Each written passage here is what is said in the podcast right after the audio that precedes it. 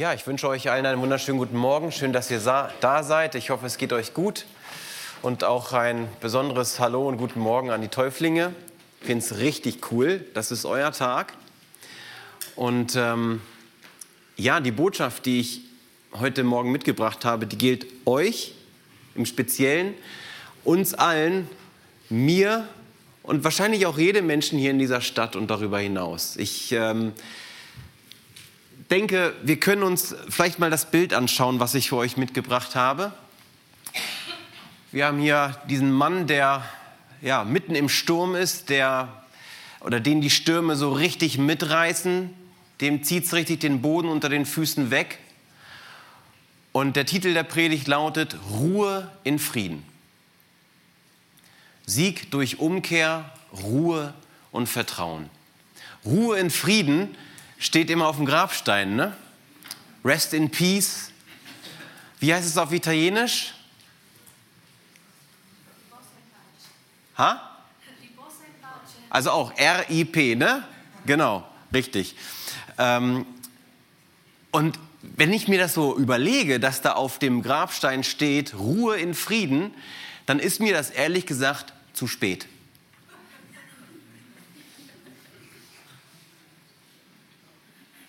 Weil Gottes Wort sagt was anderes. Gottes Wort sagt Ruhe in Frieden heute, hier, in deinem Leben. Jesus verspricht uns Frieden und Ruhe in Gott. Und das möchte ich. Und danach sehne ich mich.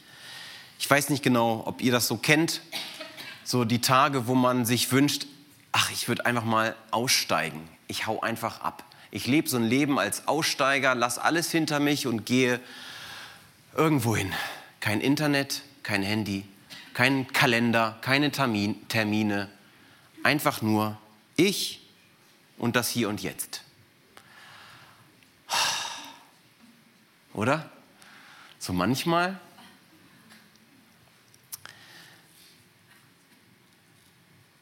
Und dieser, ich glaube, das ist auch nicht ganz unberechtigt, weil ich glaube, in dieser Ruhe und in diesem Wegsein von allem liegt ein richtiger Schatz verborgen. Da liegt Kraft. In der Ruhe liegt diese Kraft. Sind wir nicht alle irgendwie so Zahnräder in so einem riesengroßen Uhrwerk, in so einer riesen Mechanik, ja, und wenn einer anfängt zu drehen und zu rödeln und dich wieder in eine WhatsApp-Gruppe einlädt und kannst du mal und willst du mal, dann dreht sich alles mit und du kannst gar nicht raus. Ich will aber raus. Ich will Ruhe. Ich will nicht einfach nur immer mitgeschoben werden. Und ich möchte euch ganz gern mitnehmen in eine Geschichte, die sich in etwa so vor 2700 Jahren ereignet hat, also 700 vor Christus. Und ich habe euch dazu eine kleine Karte mitgebracht. Ihr seht hier in grün, ich gehe mal ein Stück zur Seite vielleicht, in grün das Assyrische Reich, das war sozusagen damals die Supermacht, die Großmacht, militärisch bewaffnet bis an die Zähne, politisch machtvoll und die haben alles erobert, was sich ihnen, ähm, ja, was sich ihnen in den Weg gestellt hat oder was nicht bei drei auf den Bäumen war. Und ihr seht sozusagen west-südlich, südwestlich dort hinten unter diesem Zipfel, ganz unten im Süden, ähm, an der südwestlichen Grenze des Assyrischen Reichs, da ist noch das kleine gallische Dorf Israel. Und ähm, dieses dieser, dieses Land Israel war damals geteilt, im Norden Israel und im Süden Juda. Im Prinzip sowas wie eine Zwei-Staaten-Lösung, die es damals schon gab. Und Israel bzw. Juda war der nächste Punkt auf der Landkarte des Assyrischen Reichs. Das wollen wir haben. Und wenn wir dieser Eroberungslogik des Assyrischen Reichs folgen, dann wäre als nächstes Ägypten dran. Das bedeutet, dass Ägypten und Israel eigentlich einen gemeinsamen, eine gemeinsame Bedrohung haben, nämlich das Assyrische Reich. Also wenn Israel fällt, ist Ägypten als nächstes dran. Und das macht Ägypten und ähm, Israel zu strategischen Partnern. Also, was macht Israel? Israel geht auf Ägypten zu und bittet um militärischen Beistand. Und ähm, ich kann das total verstehen. Ich kann das total verstehen, dass wenn ich weiß, von Norden her kommen die Assyrer und wollen uns platt machen, werde ich alles Mögliche tun, um Widerstand zu leisten. Ich werde Waffen schmieden, ich werde meine Soldaten ausbilden, ich werde alles Mögliche tun, um diese Eroberung zu verhindern. Und ich werde andere um Hilfe bitten. Völlig klar, völlig logisch. Bei Gott ist aber überhaupt nichts logisch. Gott lässt nämlich seinen Propheten Jesaja, der zu der Zeit dort aktiv war, sagen, lässt den König sagen, pass auf König, mach das nicht. Geh dieses Bündnis mit Ägypten nicht ein. Ich weiß nicht, ob ihr das wisst, aber die Propheten damals waren im Prinzip auch Berater des Königs. Die haben den König nicht politisch beraten, sondern geistlich beraten. Und Gott hat durch die Propheten zu den Königen, aber auch zum Volk gesprochen. Und ähm, was sagt nun Jesaja, beziehungsweise was sagt Gott durch Jesaja zu Israel? Das habe ich euch mitgebracht in Kapitel 30 im Buch Jesaja. Dort heißt es folgendermaßen: Haben wir das an der Wand? Kommt bestimmt gleich. Jawohl, da haben wir es. Eine Sekunde noch. Jawohl, da ist es. Nee, ist es das? Ah ja, na gut, es ist die, die falsche Stelle oben genannt, aber der Text ist der richtige. Ähm, ich lese es euch vor. Ihr werdet wie Tongeschirr zerschmettert werden. Schonungslos werdet ihr vollständig zertrümmert. Es wird sich keine Scherbe mehr finden, um darin ein paar glühende Kohlen von einer Feuerstelle zu holen oder Wasser aus einem Brunnen zu schöpfen. Denn so spricht der allmächtige Herr, der Heilige Israels. Und jetzt kommt's. Durch Umkehr und Ruhe könntet ihr gerettet werden. Durch Stillsein und Vertrauen könntet ihr stark sein. Aber das wollt ihr nicht. Ihr sagt, wir wollen auf Pferden dahin fliegen. Deshalb werdet ihr fliehen. Und wir wollen auf schnellen Tieren reiten. Und deshalb werden auch eure Feinde schnell sein. Gott sagt seinem Volk also, dass sie in dieser Bedrohungslage nicht auf die militärische Macht Ägyptens hoffen sollen oder gar auf ihre eigene Kraft, sondern sie sollen von diesem Plan umkehren, ruhig und still sein und vertrauen. Jetzt ist das vielleicht etwas schwierig, dass wir uns das vorstellen, wie das ist, wenn man so von einem assyrischen Großreich irgendwie erobert wird. Aber nehmen wir vielleicht mal ein Beispiel, was wir in Deutschland kennen. Vielleicht ähm, ein Hochwasser, so bei Köln haben wir alle Jahre mal ne? Hochwasser dort in diesem Gebiet. Der Rhein tritt über die Ufer und die Meteorologen sagen, es kommt dieses Hochwasser, es kommt diese Bedrohung und die Menschen sind aufgefordert, die Sandsäcke zu schleppen, das Militär hilft, um diese Gefahr abzuwenden. Und nun kommt ein Geistlicher in diese Situation und sagt, kehrt um, lasst alles stehen und liegen, geht in die Ruhe, geht in die Stille und vertraut auf Gott und ihr werdet gerettet werden. Wie würden wir uns verhalten?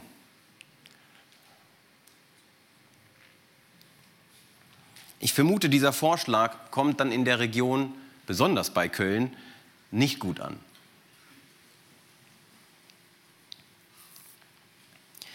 Ich möchte jetzt also ein bisschen tiefer in diesen kleinen Vers eintauchen noch einmal.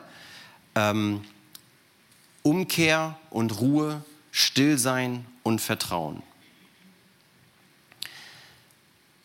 Umkehr hat hier zwei Bedeutungen. Einmal die Umkehr von diesem Plan, sich mit den Ägyptern zu verbinden und äh, ja sozusagen zu tun und zu machen und zu schaffen, um die Assyrer endlich hier wegzuhalten. Dieser aktuelle, konkrete Plan. Aber andererseits heißt Umkehr auch Umkehren von diesem Leben ohne Gott, von diesem Leben, wo ich selbst irgendwie ja meines eigenen Glückes Schmied bin. Davon umzukehren und ein Leben mit Gott zu führen. Das ist die Umkehr. Und dann heißt es als nächstes ruhig sein. Ruhe. Was gelingt mir in der Ruhe? In der Ruhe kann ich endlich hören. In der Stille kann ich endlich hören. Was kann ich da hören? In dieser Stille wie wir gerade gesungen haben in dem Lied, spricht Gott zu mir. Ich kann endlich in Ruhe nachdenken. Ich kann die Gedanken laufen lassen, beten und hören. Gelingt mir das, wenn die Welt um mich herum tobt, zwischen Terminen und Konferenzen und dahin bringen und dies und das, wenn, wenn alles nur rauscht? In der Ruhe kann Gott ganz leise zu mir reden. Und in der Stille kann ich, also wenn ich in der Stille gehört habe, dann tue ich gut daran, auf das zu vertrauen, was Gott mir da sagt. Das sind diese drei Schritte, die ich euch hier auf der Folie noch einmal mitgebracht habe. Umkehr, Ruhe und Stille und Vertrauen die führen zu dem Sieg, den Gott den Israeliten hier versprochen hat. Und hier ein Wort zu euch Täuflingen ganz speziell. Mit eurer Taufe sagt ihr in die sichtbare Welt hinein und in die unsichtbare Welt hinein, ich kehre um. Ich begrabe dieses alte Leben und stehe in ein neues oder stehe auf und gehe in ein neues Leben hinein. Und dieses neue Leben, dieses neue Leben sagt, ich kann dieses Leben und die Stürme, die dieses Leben so bietet, kann ich nicht bestehen. Ich brauche Gott. Gott, geh mit mir durch dieses neue Leben. Und das ist eine Freiheit, die ihr eigentlich dann bekommt. Die Freiheit zu sagen, ich Gott kämpft mit mir. Ich brauche mich nicht mehr hetzen. Ich brauche mich nicht mehr, ich brauche nicht mehr alles in Bewegung sitzen, um irgendwie setzen, um den, den nächsten Sturm irgendwie abzuwenden, weil Gott ist bei mir. Er kämpft mit mir und für mich.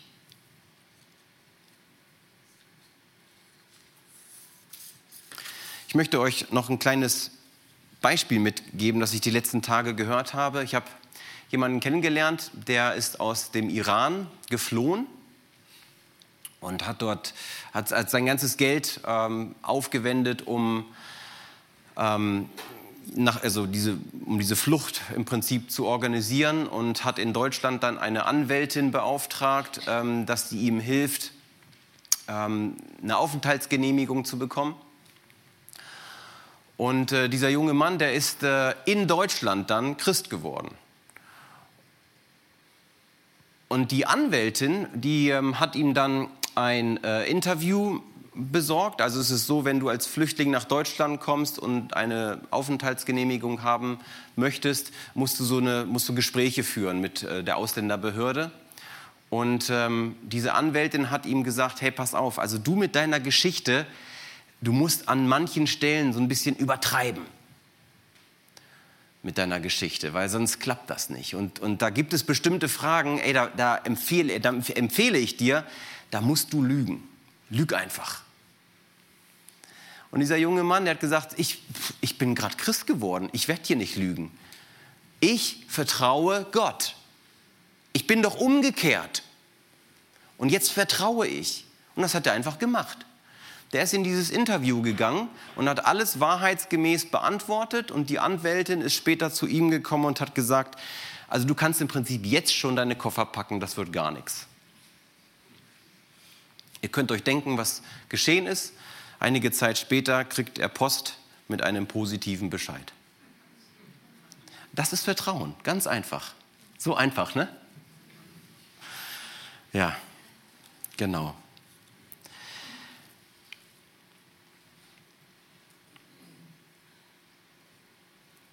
Lasst uns in die Stille gehen.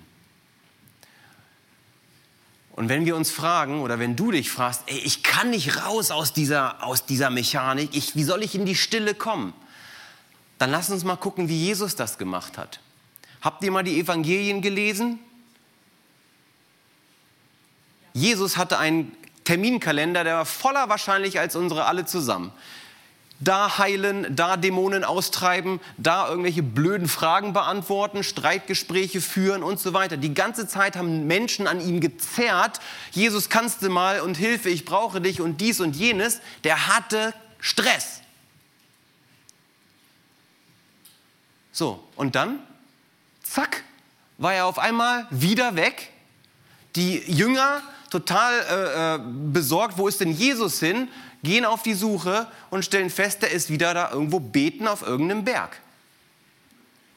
Der hat sich komplett rausgenommen.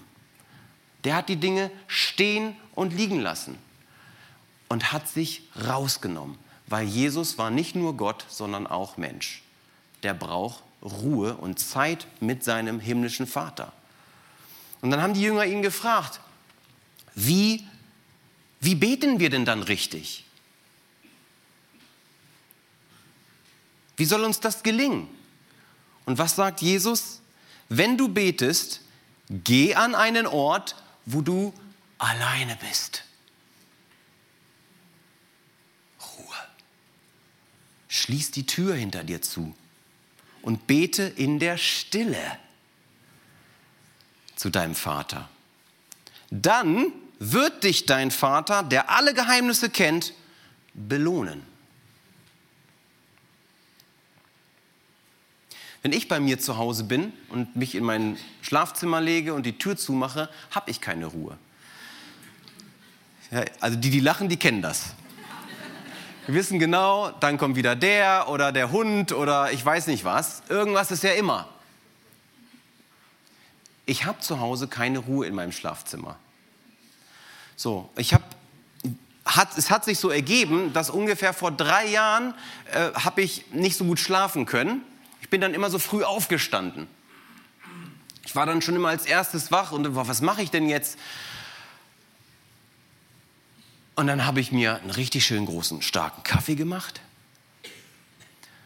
habe meine Bibel genommen, mein Tagebuch und mein iPad und habe gelesen, gebetet, geschrieben und gehört. Eine Stunde lang. Um 6.30 Uhr wecke ich dann meinen, meinen jüngsten Sohn. Und da habe ich jetzt eine Stunde Zeit, seit drei Jahren. Und diese Ruhe am Morgen, alleine am Essenstisch, alle schlafen noch, ist richtig cool. Ich liebe diese Zeit. 5.30 Uhr ist für manchen vielleicht schon total spät. Ähm, ich weiß, ich habe kürzlich mit Gerd gesprochen, der, der hatte, war da schon dreimal im Fitnessstudio morgens. Ähm, fragt ihn mal. Aber nein, es ist wirklich so. Es ist eine heilige Ruhe. Ich genieße das total. Und lasst mich noch etwas zur Ruhe sagen. Es gibt so, so zwei Arten von Ruhe. Einmal diese, diese Ruhe am Morgen, in der ich ja in so eine heilige kleine Ruhe gehe, jeden Tag und am Sonntag besonders. Und dann gibt es diese zweite Ruhe, diese große Ruhe. Und das ist diese, diese innere, tiefe, dieser Frieden, diese Ruhe, diese, diese Verwurzelung, dieses Beständige, dieses, die Fähigkeit, trotz Stürme und trotz, ja, was auch immer so dir um die Ohren fliegt, wie eine Eiche zu stehen. Und ich glaube, ich glaube das wirklich, dass jeder kleine, jede kleine Ruhe, die ich am Morgen habe, ist wie ein Tropfen, der dieses große Fass des Inneren, dieser inneren Ruhe füttert. Das ist geistliche Nahrung. Und ich sehne mich danach. Total dolle. Ich möchte diese Ruhe und diesen Frieden haben.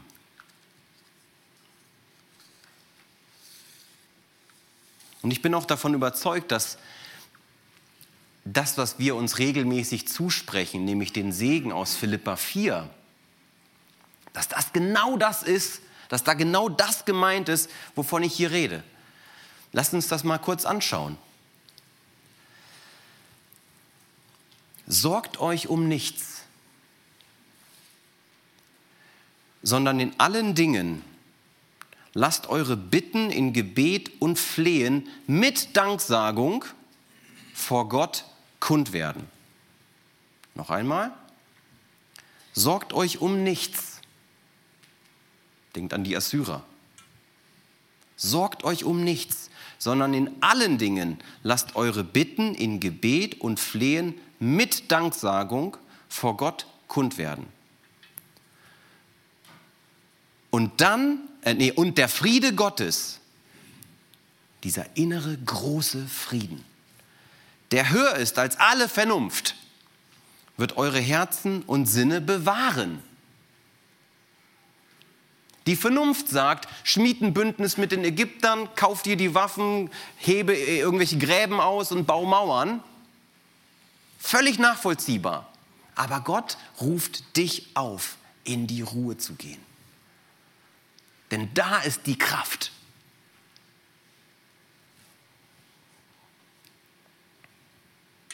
Ich sehne mich nach dieser Ruhe und nach, diesem, nach dieser inneren Ruhe, nach diesem Frieden.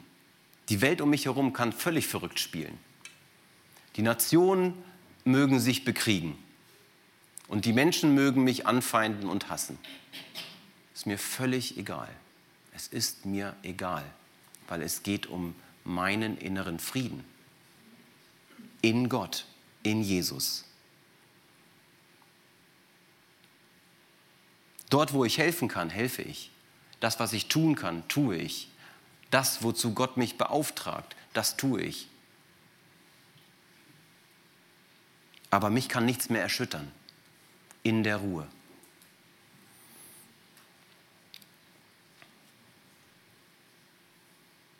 Wenn Gott mir zusagt, ich sei ein Kind Gottes, ich sei sein Kind,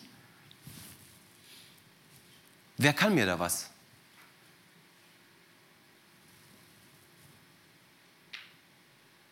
Wenn Gott mein Vater ist?